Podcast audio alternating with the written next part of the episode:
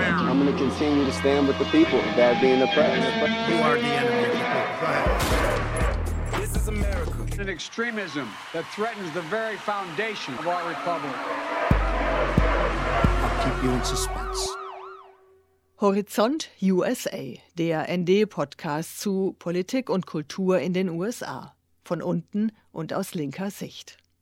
Hallo und herzlich willkommen bei Horizont USA, dem ND-Podcast zu Politik und Kultur in den Vereinigten Staaten. Ich bin Max Böhnl. Und ich bin Johannes Streeck. Das ist die vierte Folge von Horizont USA und wie jede Woche bringen wir euch Eindrücke und Analysen von unserer Arbeit als Korrespondenten in den USA. Während ich schon seit langem in New Jersey lebe und vor allem von den Schauplätzen der Ostküste berichte, fährt Johannes gerade durch den Südwesten der USA. Besonderes Augenmerk richten wir in den kommenden Wochen auf die Midterms, denn die finden in weniger als einem Monat statt, nämlich dem 8. November. Diese Woche sprechen wir mit Blick auf die Zwischenwahlen über Geld in der US-Politik. Wo kommt es her, wer bekommt es und was hat sich diesbezüglich in den letzten Jahren verändert? Und zweitens wird uns Johannes von seinen Reportagen in New Mexico und Arizona berichten und welche Rolle die Verschwörungstheorie um die angeblich gefälschten Wahlen in diesen Staaten spielt. Dazu gibt es wie immer eine Wochenrückschau.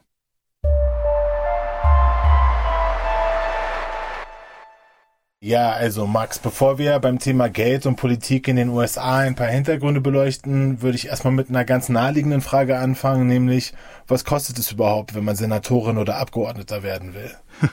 Also wenn es nur um Kongresswahlen wie jetzt geht, bei den Midterms und nicht um Präsidentschaftswahlen, dann ist das von sehr, sehr vielen Faktoren abhängig. Also zum Beispiel, ob äh, du einem Amtsinhaber oder einer Amtsinhaberin den Sitz abnehmen willst, ob ich in einem Swing State kandidiere, also ob es dort in Umfragen Kopf an Kopf steht, ob man die volle Unterstützung der eigenen Partei hat, für die man antritt und so weiter. Also viele Faktoren.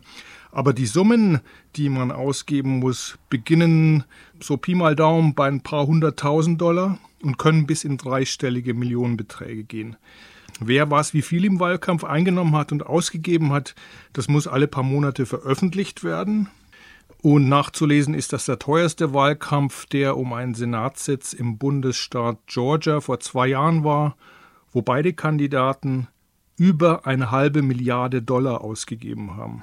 Und man kann schon vorhersagen, dass bei diesen Midterms im, November dieser Rekord mit Sicherheit erneut gebrochen werden wird. Okay, also kurz gesagt, mit dem üblichen ND-Honorar ist so ein Wahlkampf nicht zu finanzieren. Äh, vermutlich auch nicht mit allen ND-Honoraren zusammengenommen.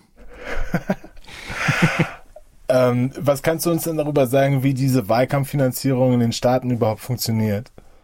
Also das Entscheidende daran ist das Fundraising, also die Beschaffung von Spendengeldern von Unternehmen und von Einzelpersonen, äh, wobei das äh, aus rechtlicher Sicht in den USA inzwischen dasselbe ist. Und die Wahlkampffinanzierung in den USA ist inzwischen geradezu unreguliert. Zum Beispiel kann ein politisches Aktionskomitee, PAC genannt, auch unbegrenzt hohe Summen in Wahlkämpfe stecken. Da ist kaum mehr was transparent.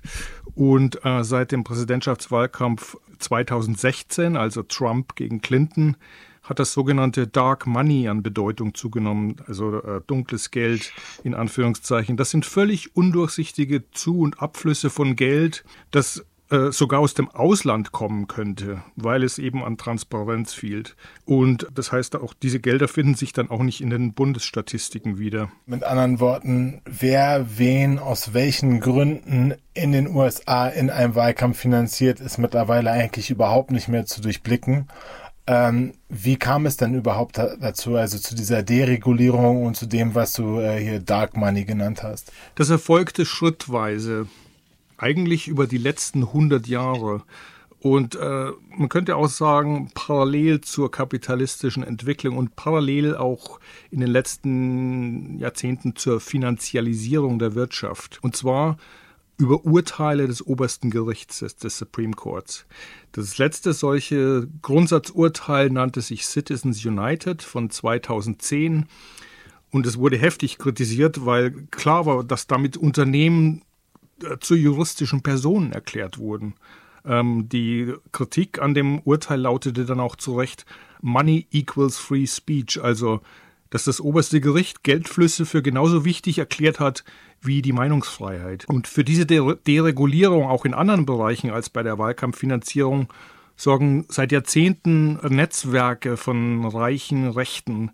Ähm, ich habe dazu die Historikerin Nancy McLean aufgenommen. The Coke Network of Donors convened by Charles Koch, the CEO of Coke Industry, one of the richest Nancy McLean verweist auf den Multimilliardär Charles Koch und auf das Netzwerk von Superreichen, das ihn umgibt, besonders aus der Öl-, Gas- und Tabakindustrie. Sie würden seit Jahrzehnten den demokratischen Prozess in den USA untergraben durch die massive Unterstützung der Republikanerpartei und sie hätten die Partei mit ihren Geldern ganz, nach ganz rechts gerückt, schon Anfang der 1990er Jahre mit dem damaligen Republikanerchef im Kongress Newt Gingrich und dann mit der Unterstützung der rassistischen Tea Party. They were the ones who drove it to the far right with the Tea Party, you know, and before that, the the uh, efforts of the radical Republicans like Newt Gingrich uh, in Congress. They are a serious threat to our democracy. Die Entdemokratisierung sei in den USA anders als in der Weimarer Republik und in Italien verlaufen, sagt Nancy McLean. Hitler und Mussolini seien über Straßenkämpfe und brutale Gewalt zu politischen Größen geworden und hätten sich erst später die Unterstützung von Kapitalfraktionen, von Kirche und von Militärs verschafft. In den USA habe Dark Money von Leuten wie Charles Koch nicht nur das Wahlsystem, sondern das gesamte politische System der USA schon vorher vergiftet, warnt Nancy McLean.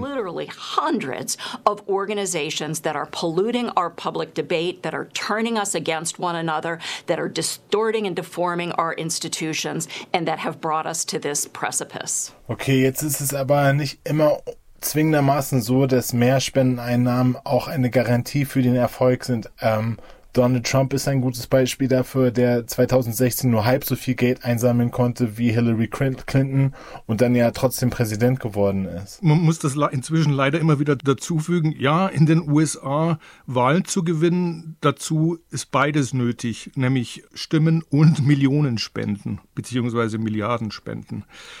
Trump gab damals 2016 ungefähr eine Viertelmilliarde Dollar aus und Clinton das Doppelte, also eine halbe Milliarde. Trump erhielt mit seinen Tiraden von den großen Medien sehr, sehr, sehr viel Gratiswerbung und musste nicht so viel ausgeben. Das ist einer der Gründe.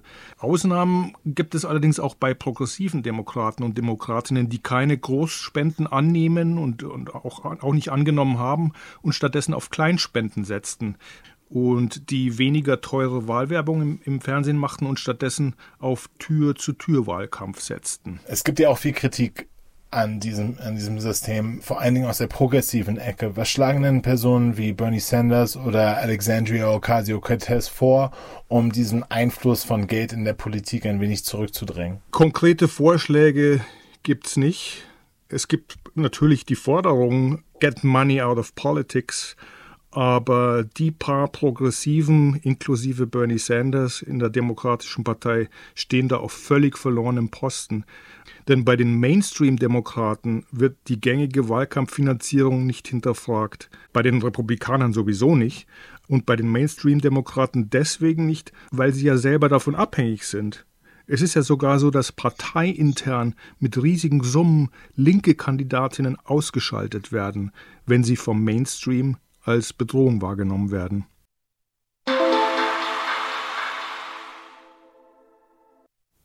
Wochenrückblick die Gewerkschaft der Bahnarbeiter für Bau und Wartung, die drittgrößte in der Branche, hat gegen die vorläufige Tarifeinigung gestimmt, die im letzten Monat erzielt worden war. Die USA befanden sich damals kurz vor der Lahmlegung ihrer gesamten Infrastruktur durch einen Streik im Transportwesen. Auch US-Präsident Biden hatte sich an der vermeintlichen Schlichtung beteiligt. Jetzt kommt es darauf an, ob sich auch die anderen Bahngewerkschaften dagegen aussprechen. Wenn sie die Einigung ebenfalls ablehnen, ist ab Mitte November erneut ein landesweiter Streik geplant. Die demokratische Sozialistin Alexandria Ocasio-Cortez, auch als AOC bekannt, bekommt so viele Todesdrohungen wie nie zuvor. Das sagte die 33-jährige Kongressabgeordnete in einem Interview mit der New York Times. Ihr Büro sei aufgrund der Vielzahl nicht mehr in der Lage, die E-Mails, Tweets und Anrufe potenzieller Angreifer nachzuverfolgen. AOC wird rund um die Uhr von Bodyguards geschützt. Vor allem nicht weiße Politikerinnen und Aktivistinnen der Demokratischen Partei sind zu Zielscheiben geworden. Befürchtet wird, dass die politische Gewalt von rechts im Vorfeld der Midterm-Wahlen zunimmt. US-Präsident Joe Biden hat mehrere tausend Menschen in den Vereinigten Staaten begnadigt, die wegen des einfachen Besitzes von Cannabis verurteilt worden sind. Dabei geht es um die Verurteilung aufgrund von Bundesgesetzen, also rund 6500 Personen in den letzten zehn Jahren. Allerdings befindet sich keine einzige wegen Cannabisvergehen verurteilte Person noch in einem Bundesgefängnis. Die Regierung lässt lediglich Cannabisdelikte aus Lebensläufen dieser 6500 Personen streichen. Von einer Amnestie kann also keine Rede sein. Der Erlass Bidens appelliert an die einzelnen Bundesstaaten ähnlich zu verfahren. Ob sich das Dekret auf die Wahlbeteiligung auswirkt und dabei Demokraten und Demokratinnen unter die Arme greift, ist fraglich.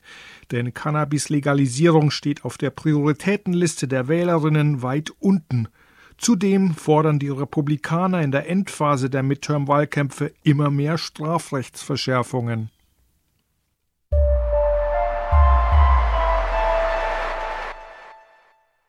Johannes, du warst in Texas unterwegs und du berichtest ja momentan aus New Mexico und Arizona und du begegnest dort Menschen aus beiden politischen Lagern und auch Unabhängigen. Was kannst du über die Rechten im Südwesten der USA sagen? Ist der Südwesten genauso polarisiert wie der Rest des Landes? Im Südwesten ist finde ich, nochmal eine sehr eigene Situation. Wir haben hier oft die Kontrastwirkungen zwischen der sehr demokratisch wählenden Ostküste und dann Südstaaten wie, sagen wir mal, Alabama, Louisiana oder eben auch Texas, die ein, sehr eindeutig eben in das entgegengesetzte, in das republikanische Lager fallen. Im Südwesten ist die Situation sehr viel komplexer ähm, und diese Polarisierung findet auf jeden Fall statt, ist aber teilweise regional vereinzelt oder findet dann auch innerhalb von einzelnen Städten statt. Ich habe ja in der letzten Woche ein bisschen erzählt aus äh, meinen Reportagen hier zum Thema in, im südlichen New Mexico zum Thema Abtreibung. New Mexico wählt schon seit langem demokratisch, hat eine demokratische Gouverneurin ähm, eigentlich eine sehr progressive Fraktion im Gegensatz zu manchen anderen Parteien. Ähm, aber New Mexico hat auch viele vereinzelte Ecken, in denen die Republikaner unheimlich stark sind und vor allen Dingen auch die rechten Republikaner. Und ich habe jetzt ein paar äh, Mitschnitte mitgebracht aus einem Interview, das ich geführt habe mit zwei Aktivistinnen, die sich in der Kleinstadt Alamogordo für Abtreibungsrechte engagieren. Alamogordo ist ein sehr interessanter Fall, ist eine kleine Stadt in den Bergen gelegen, eigentlich ein sehr schöner und beeindruckender Ort, ähm, der um mehrere große Militärinstallationen herum gebaut ist und das äh, politische Milieu ist ähm, dementsprechend konservativ geprägt was die zwei mir hier aus Alamogordo erzählt haben, also den Umgang mit diesen extrem rechten und auch sehr konspirativ eingestellten rechten Republikanern, äh, das fand ich ziemlich erschreckend. But even the Democrat uh, meetings and stuff, I don't go to those in person. I only go by Zoom. Jenny Buckley erzählt, sogar die Treffen der Demokratischen Partei besuche ich nicht mehr persönlich. Ich lasse mich eigentlich nur noch per Zoom zuschalten. Das hat sich darauf ausgewirkt, wie mein Kontakt mit der Gemeinde hier ist. Aber je mehr Korruption ich hier sehe, desto mehr werde ich auch darüber sprechen. Es ist ein Tauschgeschäft. Ich könnte mich auch schützen, indem ich mich einfach nicht mehr engagiere. Aber es haben sich auch schon viele bei mir dafür bedankt, dass ich diese Dinge anspreche. Es gibt hier viele Leute, die sich Sorgen um ihre Geschäfte machen müssten, wenn sie ihren Mund aufmachen würden. Es gibt hier sogar Leute, die als Republikaner registriert sind, obwohl sie eigentlich demokratisch wählen. Sie trauen sich einfach nicht, als Demokraten eingetragen zu sein. They felt about things here. There's a lot of people that are registered Republican that vote Democrat because they're afraid of being registered Democrats here. Deine beiden Interviewpartnerinnen werden äh, einiges zu spüren gekriegt haben, was die extreme Rechte angeht, mit ihrer Verschwörungstheorie um die Präsidentschaftswahl von 2020 nämlich dass die Wahl ähm, in Wirklichkeit äh, Trump gewonnen hätte. Was auch äh, Stop the Steal genannt wird, so nennt sich diese Bewegung selber, beziehungsweise im journalistischen Milieu wird diese Verschwörungstheorie auch öfter als The Big Lie beschrieben, also die große Lüge. Und das war immer wieder Gesprächsthema zwischen mir und Myers und Buckley, als wir uns in Alamogordo getroffen haben. Alamogordo liegt im Otero County. Das ist sozusagen eine Hochburg dieser Bewegung. Hier war zum Beispiel Coy Griffin, der Anführer der Gruppe Cowboys for Trump, lange Zeit im County Executive Committee, also hier in den ländlichen Gegenden haben diese County Commissioners relativ viel politische Macht. Coy Griffin musste jetzt aber vor kurzem sein Amt ablegen, weil er eben für seine Beteiligung ähm, am Sturm des Kapitols am 6. Januar verurteilt wurde. Also diese bestimmte Subbewegung innerhalb der Republikanischen Partei, die spielt besonders im Otero County in und um Alamogordo eine große Rolle. Und für Myers und Buckley ist das besonders deshalb relevant, weil die zwei dafür verantwortlich waren, eine Petition zu starten, in dem es eben darum ging, Abtreibungsrechte auch nochmal spezifisch im Otero County zu schützen. Und ähm, darüber sind sie dann eben in diese starken Auseinandersetzungen mit den örtlichen Rechten gekommen, die dann teilweise über in anonyme Todesdrohungen über Facebook und andere Kanäle mündeten und eben auch, dass äh, Buckley von sich heute sagt, dass sie eigentlich eine Agoraphobie, also wirklich eine Angst vor der Öffentlichkeit entwickelt hat. Du warst kürzlich auch in Arizona. Das ist ja ein Swing State. Und du wirst wohl in den kommenden Tagen wieder dorthin fahren. Was macht Arizona als Swing State gerade so interessant? Arizona ist an vielen Punkten, finde ich, sehr interessant, besonders weil eben auch diese Widersprüche, die es im Südwesten gibt, hier nochmal wie durch eine Lupe gesetzt werden. Also hier werden sie nochmal noch mal stärker fokussiert. Ähm, wer sich vielleicht erinnern kann, bei der Wahl 2020 hing vier Jahre in Arizona mit knapp 10.000 Stimmen, hat Biden den gesamten Bundesstaat von über sieben Millionen Leuten gewonnen. Das ist relativ knapp. Ähm, und hier wurde auch noch lange nach dem offiziellen Ende der Wahl ausgezählt und dann auch wieder ausgezählt, weil eben Lokalpolitiker in Arizona es geschafft haben, ähm, so eine Nachzählung veranstalten zu lassen, in der dann nachgewiesen werden sollte, dass Donald Trump den Bundesstaat und somit halt dann auch die Präsidentschaft selbst äh, tatsächlich doch gewonnen hat. Das ist natürlich gescheitert, das hat aber der Energie von diesem Stop the Steal Movement überhaupt nichts abgetan und wir befinden uns jetzt in der absurden Situation, dass wirklich alle Kandidatinnen der Republikanischen Partei auf Bundesstaatsebene in Arizona sich eben diesem konspirativen Big Lie Stop the Steal Lager zuordnen. Ähm, das bedeutet, alle haben öffentlich und mehrfach bekräftigt, dass sie die Wahlergebnisse von 2020 nicht anerkennen. Und äh, das ist so einerseits natürlich für Arizona selbst sehr relevant. Also was bedeutet das überhaupt, wenn manche dieser Kandidatinnen ähm, wie zu erwarten ist, am 8. November eben verlieren. Und in zweiter Instanz, was bedeutet das 2024 bei der nächsten Präsidentschaftswahl, wenn diese hartrechten Republikaner ähm, womöglich dann die Ämter innehaben, in denen sie die Wahlen kontrollieren und beaufsichtigen. Ich war jetzt auch kürzlich in, in, in Tucson im südlichen Arizona bei der Pressekonferenz von zwei Demokratinnen. Das ist einerseits Katie Hobbs und Chris Mays. Katie Hobbs kandidiert für das Amt der Gouverneurin. Momentan ist Arizona schon republikanisch regiert, also im Gouverneursamt. Der ähm, aktuelle Gouverneur, ähm, dem würde man vielleicht eher noch dem moderaten republikanischen Lager zurechnen, aber die Gegenkandidatin von Katie Hobbs, der Demokratin, heißt Kari Lake und die wird teilweise schon in der Trump-Nachfolge gehandelt. Ähm, es gab vor, äh, einen Tag nach der Pressekonferenz dann in, in äh, außerhalb von Phoenix auch ein Wahlauftritt von Donald Trump und Kari Lake zusammen. Da hat sie dann ähm, als Teil von so einem Öffentlichkeitsspektakel den roten Teppich gestaubsaugt, auf dem Donald Trump dann kurz danach erschienen ist. Also das gibt vielleicht ein Sinnbild dafür, was ähm, die zwei für eine Verbindung haben. Und ähm, Kari Lake äh, verkörpert für mich gerade unheimlich gut, ähm, wie das politische Erbe von Donald Trump auf nationaler und bundesstaatlicher Ebene nachfolgen könnte. Ich habe hier einen kleinen ähm, Ausschnitt von der Rede von Katie Hobbs mitgebracht. Hier spricht sie über das kürzlich in Kraft getretene Abtreibungsverbot, was durch eine aktivistische Richterin in Kraft gesetzt wurde. Es ist 150 Jahre alt, also stammt aus einer Zeit, in der Arizona noch nicht mal ein eigener Bundesstaat war, in der Frauen noch nicht das Wahlrecht hatten, äh, Schwarze und andere Gruppen auch nicht. Und Hobbs hatte dazu das hier zu sagen. When I first heard of this decision, I said that this law is cruel, life-threatening and rips away millions of Arizonans' freedoms. Als ich zum ersten Mal von diesem Urteil hörte, sagte ich, dass dieses Gesetz grausam und lebensbedrohlich ist und dass es die Freiheiten von Millionen von Menschen in Arizona einschränkt. Und sogar das war noch eine Untertreibung. And even that was an understatement. Wir haben ja auch letzte Woche schon ein wenig darüber gesprochen, dass die Republikanische Partei jetzt teilweise von diesen Extrempositionen zur Abtreibung wieder zurückrudert, weil es eben diesen Backlash gibt, eine massive Welle der Proteste, die der Partei entgegenschlägt, dafür, dass sie dieses fundamentale Recht jetzt praktisch wieder zurückgenommen hat. Ähm, hier hört man auch nochmal, wie Hobbes bei der Wahlkampfveranstaltung die Einstellung ihrer Kontrahentin zu diesem Wahlkampfthema macht.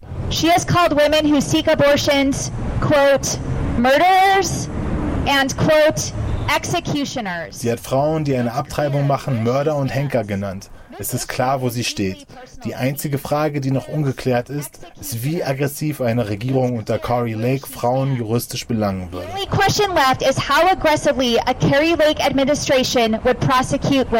Übrigens, Max, an letzter Stelle, es ist ganz wichtig, dass ich das noch einbringe. Ich muss mich korrigieren.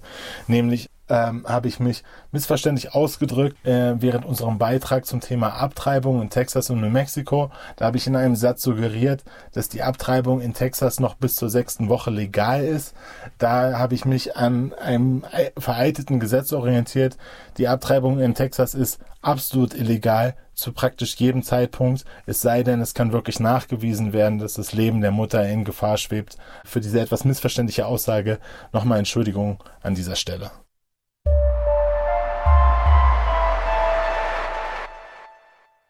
Und das war's wieder für diese Woche mit Horizont USA. Nächsten Freitag geht es weiter. Wir freuen uns, dass ihr eingeschaltet habt. Horizont USA wird geschrieben von Max Böhnl und Johannes Streeck. Max, das bin ich, kümmert sich zudem um die Produktion. Musik und Sounds kommen von Johannes. Und Florian Brandt ist der Podcastmeister des ND in Berlin. Ihr könnt uns unterstützen, indem ihr das ND abonniert, diesen Podcast natürlich sowieso. Weiteres findet ihr über unsere Social Media Accounts. Johannes hat außerdem einen Newsletter mit Fotos und Eindrücken seiner Reise durch den Südwesten. Ihr findet ihn bei anderer.substack.com, a-n-d-e-r-e-r.substack.com. Und tschüss.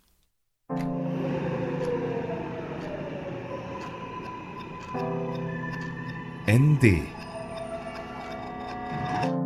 Journalismus von links.